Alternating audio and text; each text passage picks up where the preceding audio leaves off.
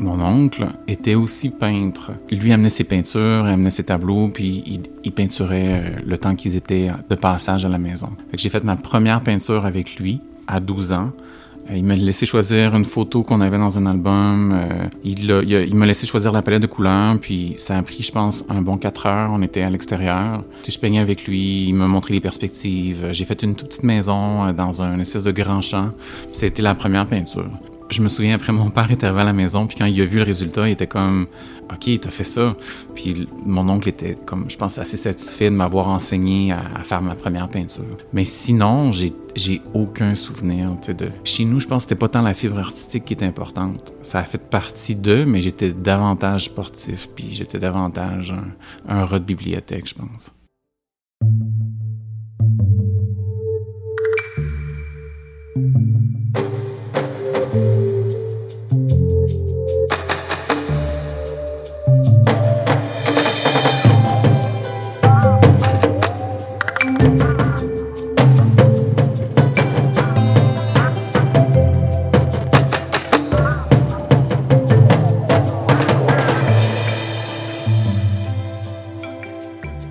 Bonjour, je suis Claire-Marine Béat et vous écoutez Sous la fibre, le podcast qui donne une voix à l'art visuel.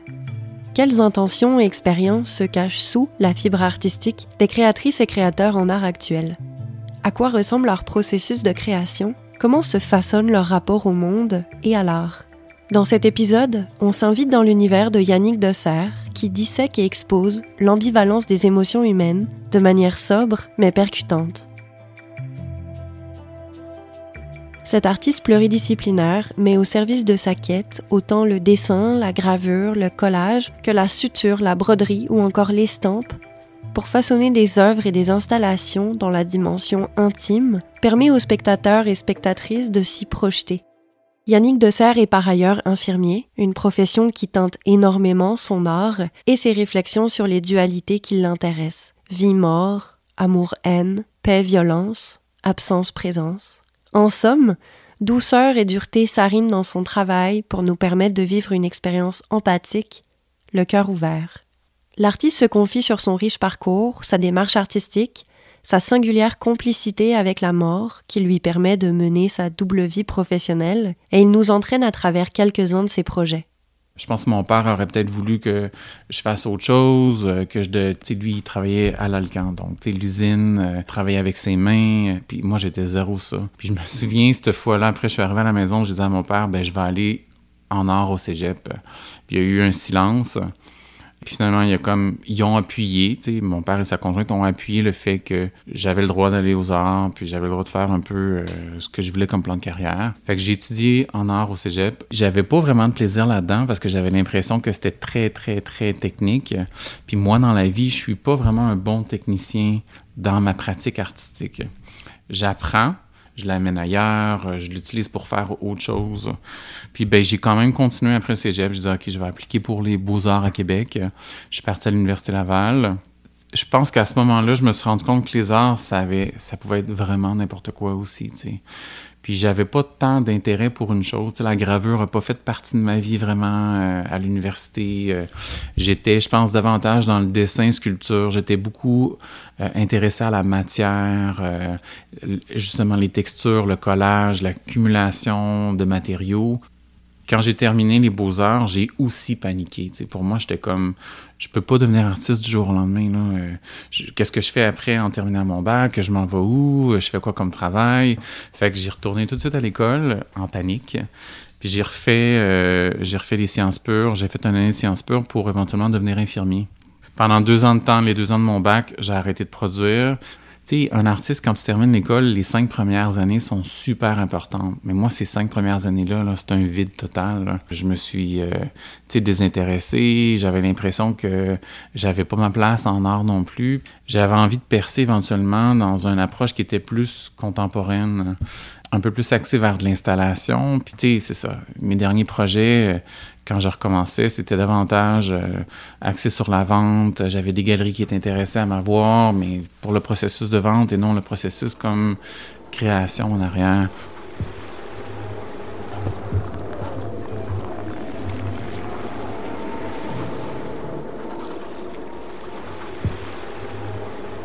Suis devenu infirmier. Je suis à un moment parti travailler dans le Grand Nord canadien pendant un an de temps, dans le but de, euh, de sortir un peu de ma vie à Montréal, euh, de m'ouvrir davantage à la nature. Puis j'ai été complètement chamboulé en arrivant là-bas.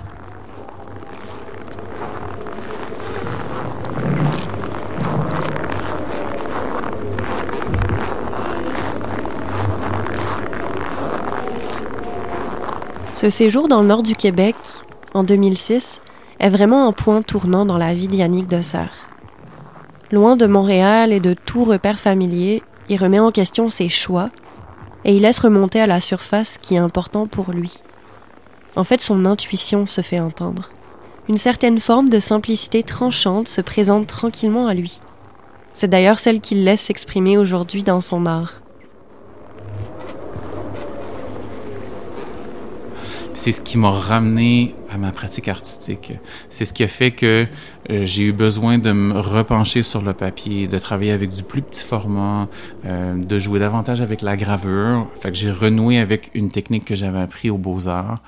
Euh, puis je suis passé de des peintures accumulatives, noires, submersives, collages, à des dessins et des collages très, très épurés où le blanc du papier était super important, euh, le gaufrage, tu sais, des détails qui sont euh, des détails justement dans l'organisation spatiale du, du dessin ça a fait en sorte qu'à un moment donné, ben ok, euh, j'ai le travail nursing est devenu pour moi juste une façon d'amener un peu le pain sur la table, puis à m'investir davantage monétairement dans ma pratique artistique. Fait que ça m'a permis de faire des projets avec une ampleur un peu plus importante.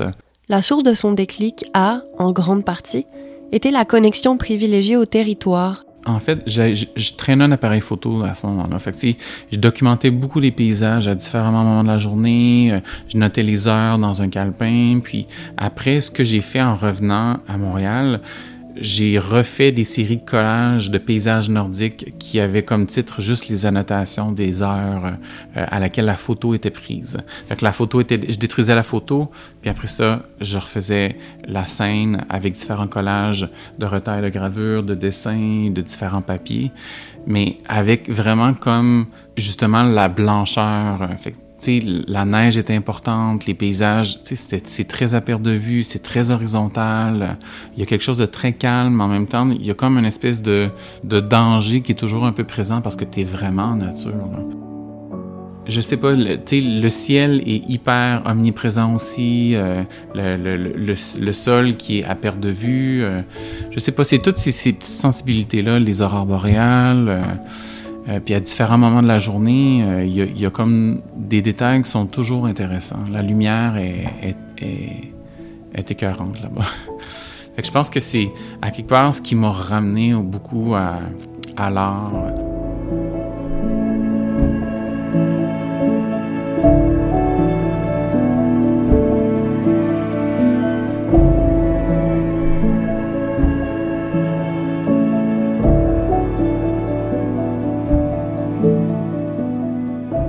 Y a des techniques que j'ai appris dans le Grand Nord, comme les points de suture, que là, maintenant, on trouve beaucoup dans ma pratique actuelle en soins infirmiers.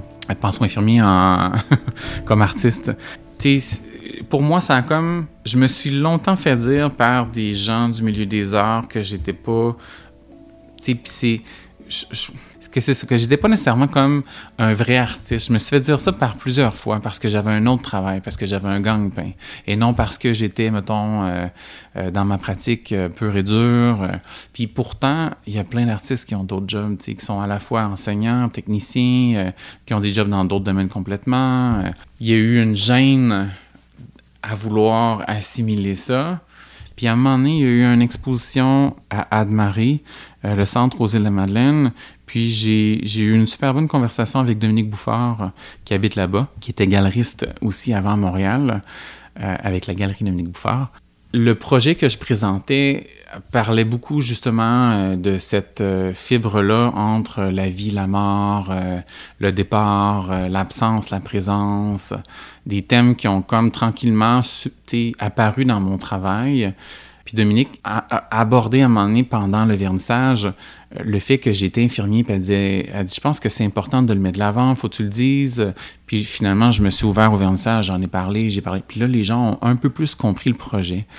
c'est après coup, en allant parler avec elle, que j'ai compris que fallait que je le mette de l'avant dans mes demandes de bourse, qu'il fallait que euh, peut-être que je me plonge un peu plus dans cette réalité-là, parce que au final, ça contamine à fond mon travail d'infirmier, mon travail de, je me trompe tout le temps, mon travail d'artiste, c'est un enrichissement, là, vraiment. Là. Je fais des rencontres. Euh, en fait, je pense que ce qui mène beaucoup, beaucoup, beaucoup ma pratique d'artiste, c'est justement ces passages-là, ces cycles-là, euh, les rencontres avec les gens et la vie, la mort. Fait que, tu sais, mon quotidien, là, je vois des gens mourir euh, à chaque semaine. Puis c'est pas, c'est pas tout le monde qui peut le vivre, le voir ou l'absorber même. Là, Devoir croiser la mort aussi souvent dans sa profession d'infirmier au sein d'une unité de soins intensifs l'amène à développer un rituel, à la fois thérapeutique et artistique, une sorte de protocole qui l'accompagne lors de sa création. En 2004, quand j'ai commencé ma carrière, je savais comme pas comment dealer avec ces espèces de petits traumas-là c'est un petit peu étrange. Euh, mes autres amis qui sont, mettons, dans d'autres milieux n'ont pas euh, cette réalité-là. On est côtoyé à ça parce que nos grands-parents meurent à un moment donné, nos oncles, tantes meurent. Mais moi, c'est des gens que j'ai soignés, c'est des gens avec qui j'ai parlé, c'est des gens qui allaient bien. Puis finalement, en l'espace de quelques heures, ça détériore. Puis euh, je me retrouve dans des situations où je dois accompagner la personne dans la dernière étape de sa vie, puis accompagner également la famille après à travers ça. Euh, c'est ça, j'ai développé après des rituels pour m'aider à passer ces espèces de traumas-là. Avec chacun des décès que, que, que, j'avais, j'achetais, je m'étais dit, je vais acheter un objet symbolique. Puis je me suis mis à... Puis les mouchoirs avaient comme tout le temps été un peu dans ma pratique avec euh, les mouchoirs de dentelle, le côté un peu vintage de ça, le côté délicat. Euh, fait que je me suis dit, OK, je, me suis mis à en acheter. Je me suis mis à, en acquérir quelques-uns pour les décès. À chaque fois qu'il y avait un décès, j'en achetais un, j'en magasinais un. Puis après, ben, cet objet-là traîne dans mon atelier. Il m'accompagne. C'est comme si le deuil, en fait, de mon travail m'accompagne maintenant dans mon travail d'atelier. Donc, je l'utilise, je me lave les mains, je lave les surfaces avec. Euh, J'essuie mes plaques de gravure après avec. Euh, je, je, je, je dessine, j'essuie mes crayons dessus, euh, j'estompe mes papiers avec. Puis je me suis dit, ben au prochain décès, je vais éventuellement comme en racheter un autre. Puis à un moment donné, je me suis dit, OK, on va continuer le rituel encore plus loin.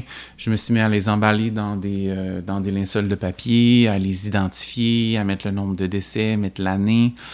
Ce qui est intéressant, c'est que ça devient des artefacts aussi de mes projets d'artiste. Dernièrement, je travaille beaucoup avec une série sur, euh, sur l'encre et l'écriture. Puis ça, ça fait en sorte que je dois essuyer ma plume pour euh, absorber les bavures. C'est un projet d'écriture que j'ai commencé depuis la dernière année. Donc, les mouchoirs de la dernière année ont tous ces traces-là de bavures de différentes couleurs d'encre. Tandis que ceux de l'année d'avant, c'est j'ai gaufré des papiers, j'ai fait des séries avec, euh, avec de la gravure, donc sont très ancrés, sont très tachés. Donc, c'est ça. Ça devient des artefacts vraiment de les projets d'actualité que je fais.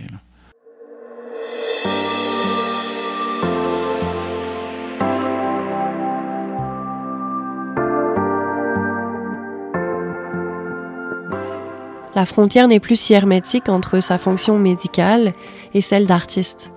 Le décès de ses patients accompagne son art, et son art s'incarne également lorsqu'il soigne des patients. C'est le caractère cérémonial de cette pratique qui l'aide à garder son calme, à rester ancré et à accueillir les épisodes de noirceur qui pavent son quotidien. Si au début Yannick Dosser cachait ses linceuls, dans les dix dernières années, il a commencé à voir apparaître l'évidence d'une série, d'un projet de vie en fait comme il me le mentionne explicitement, d'une série qui accompagne toutes les autres. L'artiste qui se considère aujourd'hui à mi-carrière exposera ses linceuls à deux reprises, cet automne 2022 au Centre Oboro de Montréal et à l'hiver 2023 au Centre d'art Atoll de Victoriaville il espère présenter à nouveau ses linceuls annuels en fin de carrière.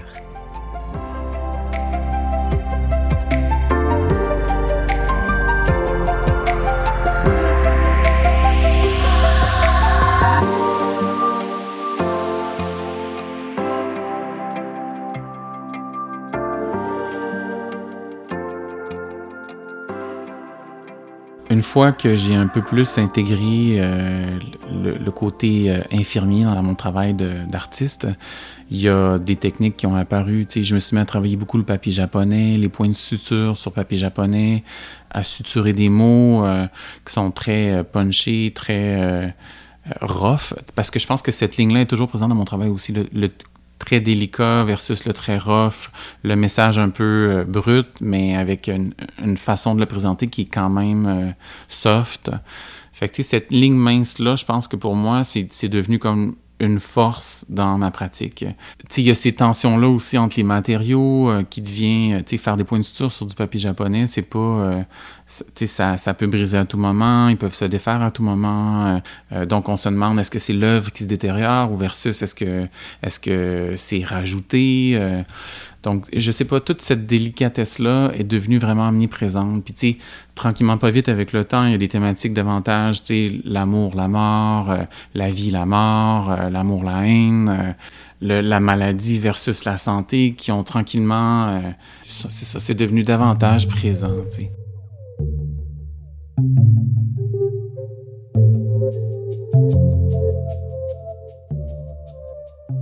Le travail de Yannick de Serre prend plusieurs formes. Ça peut être des objets ayant été marqués par une gravure, du papier gaufré, des dessins, des mouchoirs brodés, du papier suturé. Mais on reconnaît son art à travers la relation singulière qu'il développe avec le langage. Les phrases et les mots qu'il appose sur ses pièces sont incisifs, évocateurs, ils sont suffisamment ambigus pour qu'on puisse y envisager notre propre expérience, sans forcément en savoir beaucoup sur les œuvres, mais ces mots sont aussi brutaux. Ils nous percutent, nous heurtent. L'artiste joue avec ces mots et fait coexister des notions antagonistes au sein d'un même moment. Ainsi, il nous invite à explorer nos propres contradictions, mais aussi les paradoxes qui donnent du sens à la vie. Ce melting pot d'objets et de sujets, rassemblés dans une approche épurée, donne naissance à des installations qui émeuvent, qui provoquent l'introspection, qui mettent le doigt là où la blessure existe. Puis si on revient à quand j'étais plus jeune, l'enfant, l'enfant hyper refermé que j'étais, euh, avec des situations familiales un petit peu plus particulières, a fait en sorte que j'étais quelqu'un qui parlait pas beaucoup. J'étais très silencieux. Euh, puis on dirait que je pense maintenant, il y a davantage le désir d'affirmer, de dire les vraies choses. Mes projets sont toujours très personnels. Il y a toujours un historique personnel en arrière de ça, euh, soit de vie familiale, de vie personnelle, de vie amoureuse pour le faire, il faut choisir les bons mots. Euh, comme la parole n'est pas nécessairement comme la meilleure façon de le faire pour moi, l'écrit puis le choix des mots il devient super important. Puis le mot à travers le même mot, souvent euh, comme les séries euh, sur papier japonais en suture, souvent, mettons, je vais mettre un mot en crayon de plomb, exemple résilience, mais le mot qui va être rehaussé en suture à travers ce mot-là va être le mot silence ou le mot lien. Euh, donc, c'est ça, je joue avec ces questionnements-là. Dans les installations, souvent, les gens, il y a des petites choses cachées ici et là, il y a des mots écrits sur les murs qu'on voit pas. Euh, c'est, le langage est hyper important. Euh, donc, pour moi, c'est ça, mettre des mots, c'est une façon de venir vraiment cibler le propos aussi. Le danger aussi quand on travaille des projets qui sont très personnels et intimes, c'est que ça ne trouve pas la résonance chez l'autre personne. Donc, je pense qu'il y a une façon de le mettre de le présenter, de le mettre euh, en espace pour être capable d'avoir une résonance chez un peu tout le monde. Puis c'est sur ça que j'essaie de travailler. Je Je veux pas que ça devienne un projet où est-ce que euh, je fais ma psychanalyse devant tout le monde. je pense que c'est pas ça que je veux faire. Ce que je veux faire, c'est démontrer une histoire personnelle puis faire en sorte que chez tout le monde, qu'il l'ait vécu ou pas, ce type d'histoire-là, soit capable de trouver un, un espèce de de, de, sentiment qui va être soit euh, répulsif, soit euh, au contraire, tu as envie de, le palper, de le saisir. Il y a quelque chose de. Où est-ce que tu dis, oh mon Dieu, ça vient me chercher. Tout est dans la mise en espace.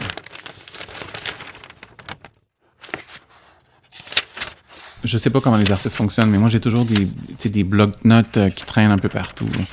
J'annote des idées tout le temps, euh, des idées d'images, des idées de projets, des phrases que je vois. C'est beaucoup par les mots encore. Il y a beaucoup de phrases que je vais venir rajouter, mettre, des, des pensées que je lis, euh, que je vais venir recopier après. Euh.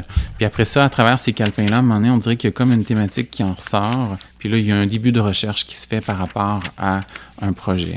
Recherche de matériaux, recherche de différents papiers, recherche d'encre, euh, d'objets qui vont venir euh, supporter le propos, nouvelles lectures, des nouveaux, des nouveaux penseurs, des nouveaux artistes. Puis là, à un moment donné, ça, ça commence. Puis là, je, vais me planifier, mettons, une ou deux journées d'atelier en gravure, essayer d'avoir un peu plus de matière sur quoi euh, venir me rasseoir à la maison, sur ma table à dessin, puis là, pouvoir dessiner. On dirait que toute cette étape-là de recherche, ça se fait devant mon ordinateur, ça se fait, ça se fait dans, dans mon petit espace d'atelier, mais c'est sur une chaise en bois que j'ai depuis 20 ans, qui est hyper inconfortable.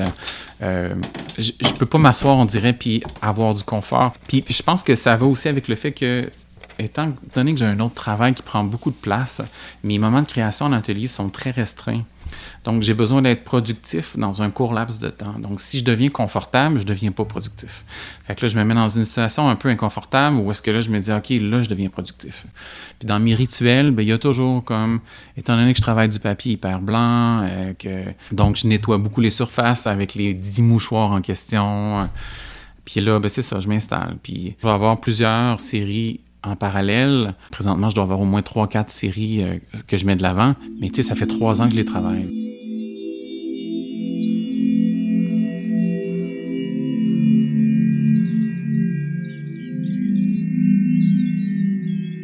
Sais, étrangement, je travaille dans un milieu, justement, je suis infirmier dans une urgence. Mais l'urgence, c'est l'endroit le plus chaotique qu'il n'y a pas. Fait que j'ai pas le choix, justement, de me donner comme une structure de travail parce que faut que je sois capable de surfer sur ce chaos-là aussi. Mais en art, c'est ça aussi, tu sais. C'est surfer dans le chaos, là. Tu sais, l'idée, là, elle sort de nulle part, à quelque part. Fait que c'est comment on la met en matière, que, comment on trouve une direction, comment on arrive à la pousser, cette direction-là. Puis probablement que ça, ça a été longtemps très, très... Euh, subjectif. C'était pas quelque chose que je le comprenais nécessairement, mais que maintenant, après X nombre d'années, je comprends ma façon de faire. Je comprends maintenant que mon travail d'artiste est vraiment influencé par mon travail d'infirmier.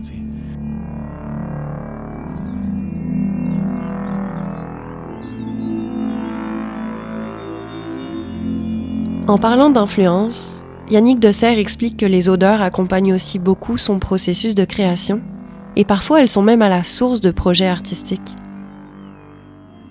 Je me rappelle à l'université, rentrer dans le local de gravure, c'était le seul local qui sentait vraiment le local de bois puis le local de soudure. Il y a comme des, des, des, des, odeurs qui étaient associées tout de suite à certains matériaux. Mais le papier, pour moi, l'odeur de l'encre, l'odeur de l'encre à l'huile chauffée un peu, euh, ça emprunte mes projets aussi. dernièrement, j'ai travaillé entre autres sur la mort de notre Lila, qui était la raison, une des raisons pour laquelle on avait acheté la maison. Euh, L'odeur qu'il y avait, la raison qui a fait en sorte qu'on a craqué quand on a vu la maison. Euh, c'est un arbre qui avait été euh, présent euh, euh, justement dans toutes les soirées festives de la maison. Au mois de juin, mi-juin, c'est comme la cour sentait le lilas.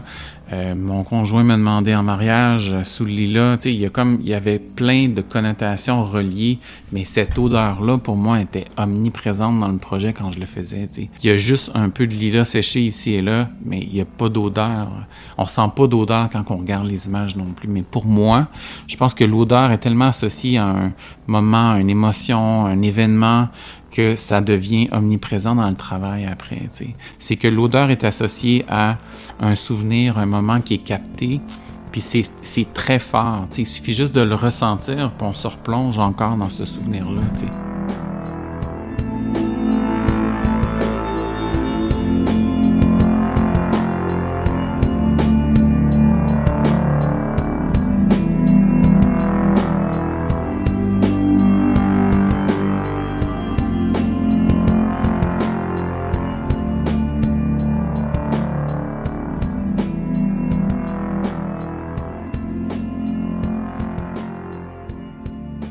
L'artiste me confie que s'il produit beaucoup de pièces, il en laisse très peu sortir de son atelier.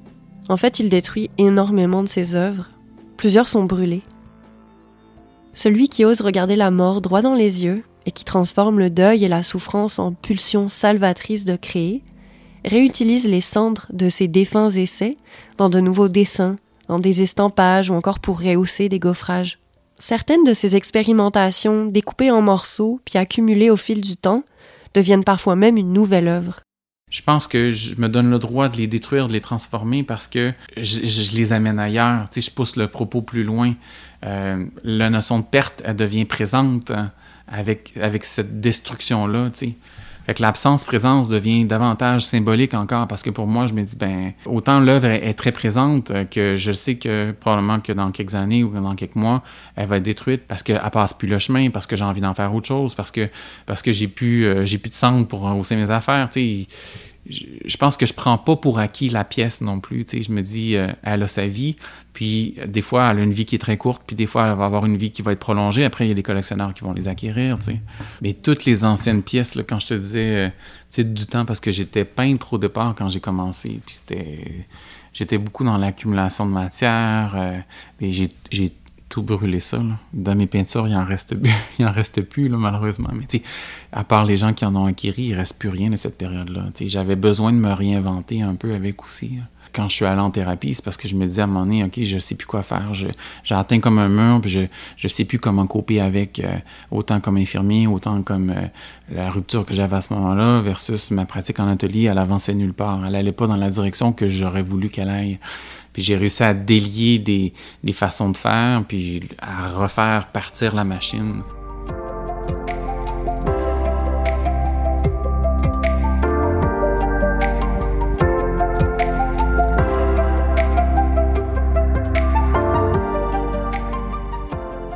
Pour illustrer cette force de transformation ou de mutation chez l'artiste, il y a une série qui a particulièrement retenu mon attention. Elle s'intitule Cocotte et elle a pour principale qualité de transformer le rejet en projet. C'était une des premières séries qui est sortie de, euh, de, cette thérapie-là aussi. Là. Mais comme artiste, on envoie des demandes de solutions partout, on demande des, des demandes d'exposition partout, puis on doit recevoir comme une trentaine de refus par année, si c'est pas plus. Puis 30, euh, je suis pas généreux non plus, là, parce que quand on se met à appliquer, on peut appliquer dans plein de trucs. Je me suis dit, OK, il faut que je trouve une façon de rendre aussi ce refus-là beau à quelque part. Donc, je me suis mis à faire de l'origami avec mes lettres. Je trouvais que l'objet était beau, mais c'était pas, ça transcendait pas non plus le propos. Je les ai tout simplement gaufrés dans du papier. Et puis j'ai rehaussé avec de la cendre puis du, euh, du graphite. Puis là, après, je me suis mis à vouloir nommer les choses, à nommer le nom du centre, l'année de refus. Euh, c'est une des premières séries qu'un à papier, ça avait bien fonctionné. Euh, il y a des, c'est ça, il y a des collectionneurs qui étaient intéressés. Après ça, même dans les, euh, dans certaines ventes aux enchères, il y a des centres qui me disaient, ben t'en as-tu une avec une qui contient notre centre qu'on pourrait utiliser? Puis je voyais pas ce projet-là se poursuivre non plus, mais c'était davantage le questionnement de la transformation qui, euh, qui est important, qui a poursuivi après dans plein d'autres séries, justement la transformation de quelque chose de négatif en quelque chose de positif. Il faut pas rester amer non plus de ces refus-là. Fait que, moi, j'étais pas amer, mais j'étais comme, OK, euh, à un moment donné, il faut qu'il y ait quelque chose de positif. Puis ça a été la première série après que justement, euh, qui a trouvé place à être présentée, qui a ouvert un peu comme le bal après au centre d'artistes.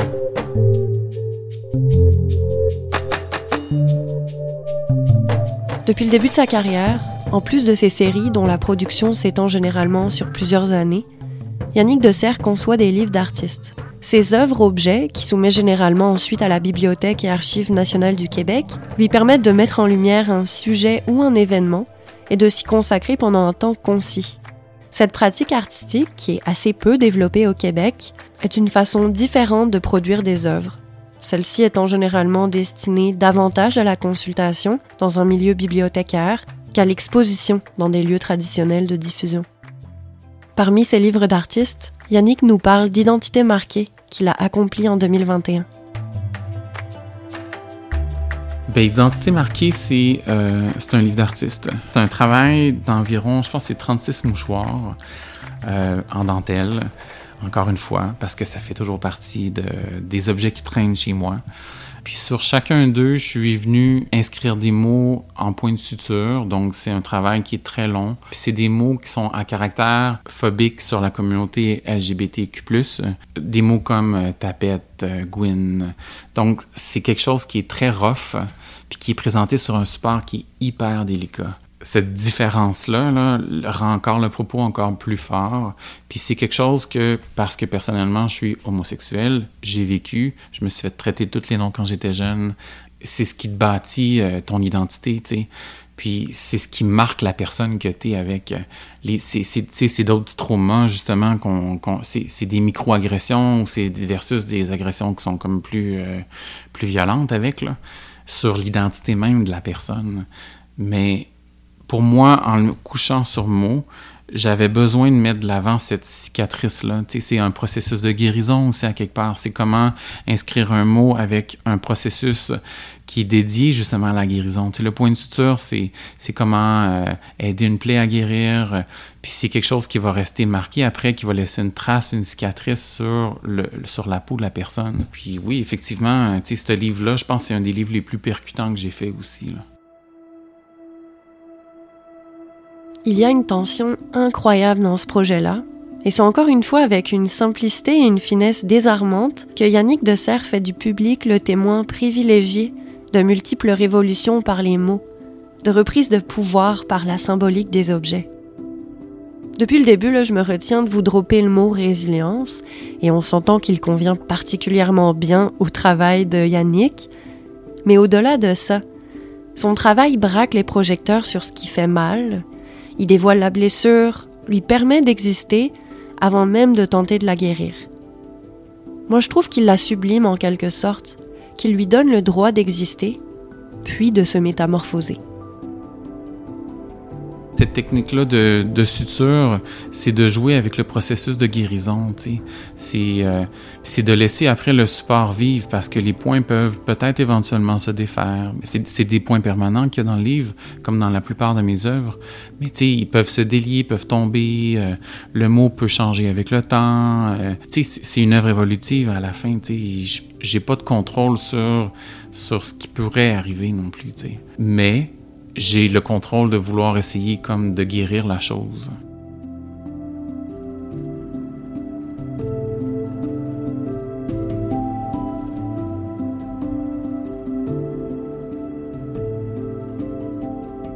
Un de ses livres d'artistes s'intitule Nos Nocturnes contemplées. Il regroupe 16 œuvres qui utilisent la technique de la pyrogravure. L'artiste y a documenté et illustré le seul lieu commun, malgré la distance, entre lui et son conjoint lors d'une période d'éloignement. Le ciel. D'autres sujets comme le deuil, les bouquets mortuaires, l'herbier ou les relations abusives font partie des livres d'artistes de Yannick. Ces livres sont consultables sur rendez-vous et je voulais souligner à quel point c'est une manière inusitée, intime, presque secrète en fait, d'expérimenter une œuvre d'art. Puis c'est quelque chose qui plaît beaucoup à l'artiste d'ailleurs. Berçons nos conversations, qui est le projet que j'ai commencé depuis la dernière année. La COVID a fait en sorte qu'à un moment donné, ben, le travail à l'hôpital, c'était très difficile. Les contacts que j'avais avec les gens, c'était pas des contacts nécessairement joyeux. Euh. Puis même nos contacts après avec monsieur, madame, tout le monde, nos amis, il y avait une distance qui s'était comme vraiment installée. Puis j'avais besoin de retrouver un, vrai contact, euh, une vraie idée, une pensée euh, avec, avec des amis ou avec des gens que je connais pas j'ai lancé un appel à tous en disant euh, ben je cherche des gens avec qui je pourrais établir une correspondance euh, à petite ou longue échelle, à votre rythme. On parle de ce que vous voulez, euh, on l'aborde comme vous voulez. Il y a 12 personnes qui ont accepté de faire partie de ce projet-là. Suite à ça, moi, je suis allé choisir 12 encres qui correspondaient plus ou moins à ce que je pensais de la personne ou comment je me sentais moi par rapport à la personne. J'étais allé m'acheter une plume traditionnelle avec un réservoir. Puis j'ai attendu que les gens m'écrivent. Puis là, de ces 12 personnes-là, je pense qu'il y en a 8 qui m'écrivent maintenant. Il y en a d'autres qui n'ont pas commencé encore ou qui commenceront peut-être pas non plus. Euh, je me suis acheté un, euh, comme un berceau, euh, le petit objet en bois que j'ai là. Puis à ça, je viens mettre un tampon, un, papier buvard.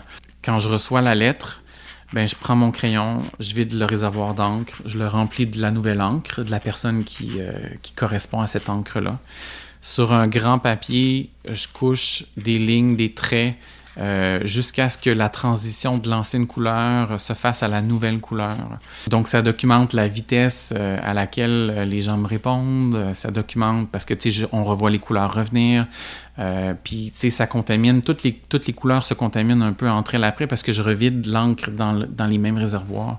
Donc, nos conversations finissent toujours par se contaminer aussi dans nos écrits. On finit tout le temps. Tu sais, c'est souvent les mêmes sujets qui reviennent, euh, tu sais, la même façon de faire qui revient. On parle de nos familles un peu, on parle de nos relations amoureuses. Tu sais, c'est les mêmes grands thèmes. Puis là, à moment on rentre dans quelque chose qui est plus intime, plus personnel, plus identifié. Fait que, tu sais, pour moi, toutes ces petites affaires-là, j'identifie les personnes. Il y a quelque chose de très intime relié à l'autre. Puis je prends mon buvard, mon papier buvard, puis j'écris la lettre après, une fois que j'ai retrouvé la, vraie couleur. Euh, j'écris la lettre, puis je prends le papier buvard avec le tampon, puis c'est vraiment comme un berceau, donc je berce la conversation.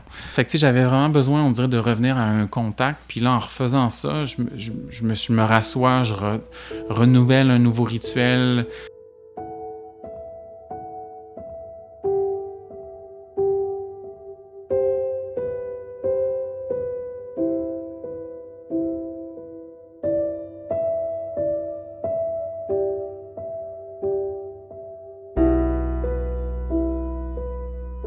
Cette série, Berçons nos conversations, c'est l'occasion d'évacuer éventuellement la COVID-19 de nos conversations, dans une perspective où la pandémie s'estompe, on l'espère, et fait place à autre chose.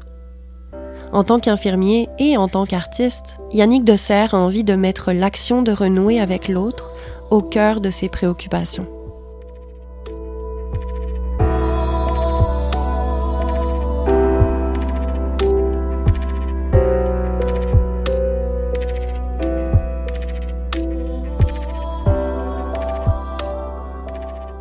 Quel artiste je suis.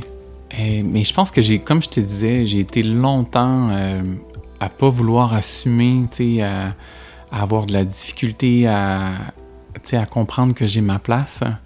Euh, tu sais, le syndrome de l'imposteur, on dirait que je l'ai eu, euh, je l'ai eu souvent dans plein de moments, dans plein de situations, à me dire pourquoi euh, j'ai réussi à exposer là. Euh, tu sais, mon travail est peut-être pas si intéressant, mettons, j'aurais choisi d'autres personnes.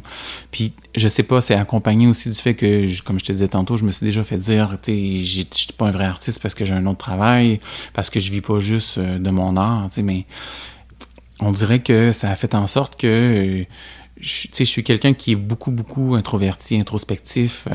Euh, euh justement, tout ce qui est thérapie, pensée, psychanalyse, euh, la, pensée, la compréhension du geste, euh, la relation entre tes éléments, c'est super important. Fait que, pas euh, l'artiste euh, at loud euh, qu'on entend. Puis tu sais, d'un côté, je suis comme ça, mais d'un autre côté, je me considère aussi comme un artiste hyper impliqué qui veut redonner à son milieu beaucoup.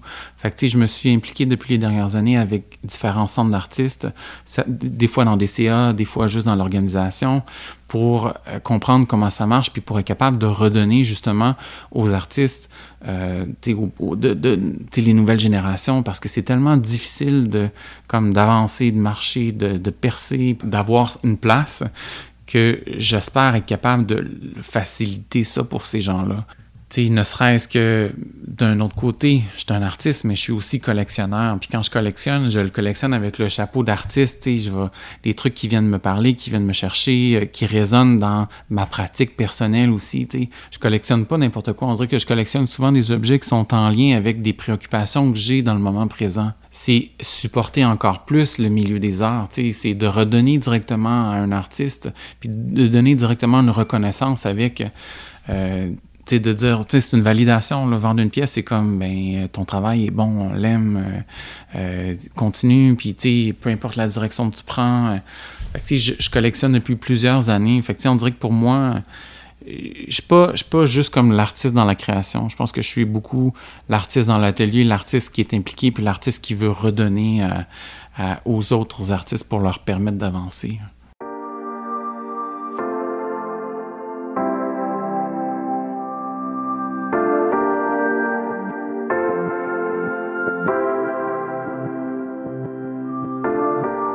Mon art, à quelque part, je le fais pour pour me soigner, comme je te dis.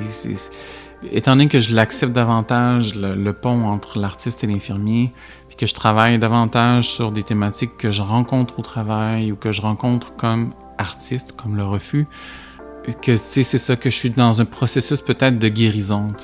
Je pense qu'il y a beaucoup de patience aussi parce que mon travail, comme je le fais sur plusieurs années, que c'est pas quelque chose qui est instinct, qui se définit puis que je me dis ah j'ai fait une pièce en une journée. Non, tu sais pour moi il y a comme tout le processus de recherche.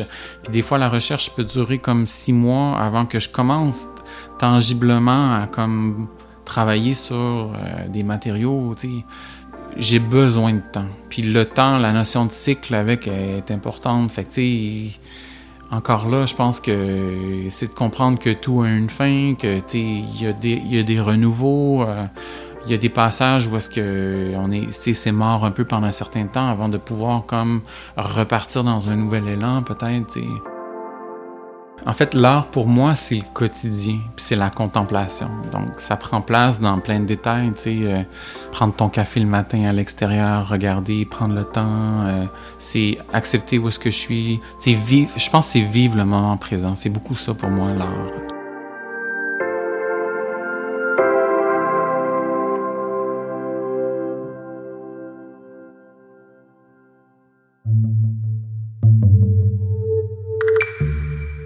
Vous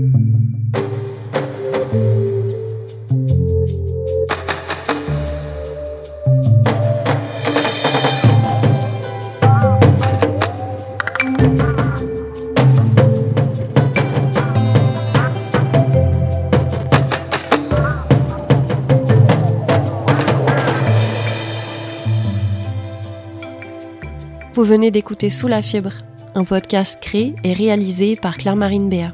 Les musiques originales sont de Juliette Béat et Yvan Vendray. Les musiques additionnelles sont toutes sous licence libre de droit. Vous pouvez trouver les détails dans la description de l'épisode.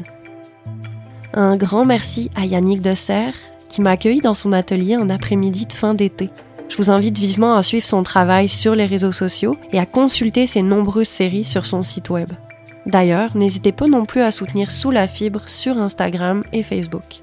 Si cet épisode vous a plu, vous pouvez mettre une bonne note au balado sur les plateformes d'écoute, vous pouvez partager l'épisode sur vos réseaux sociaux et surtout en parler autour de vous. C'est toujours la meilleure façon de faire rayonner la voix des artistes que j'invite ici. Merci et à bientôt.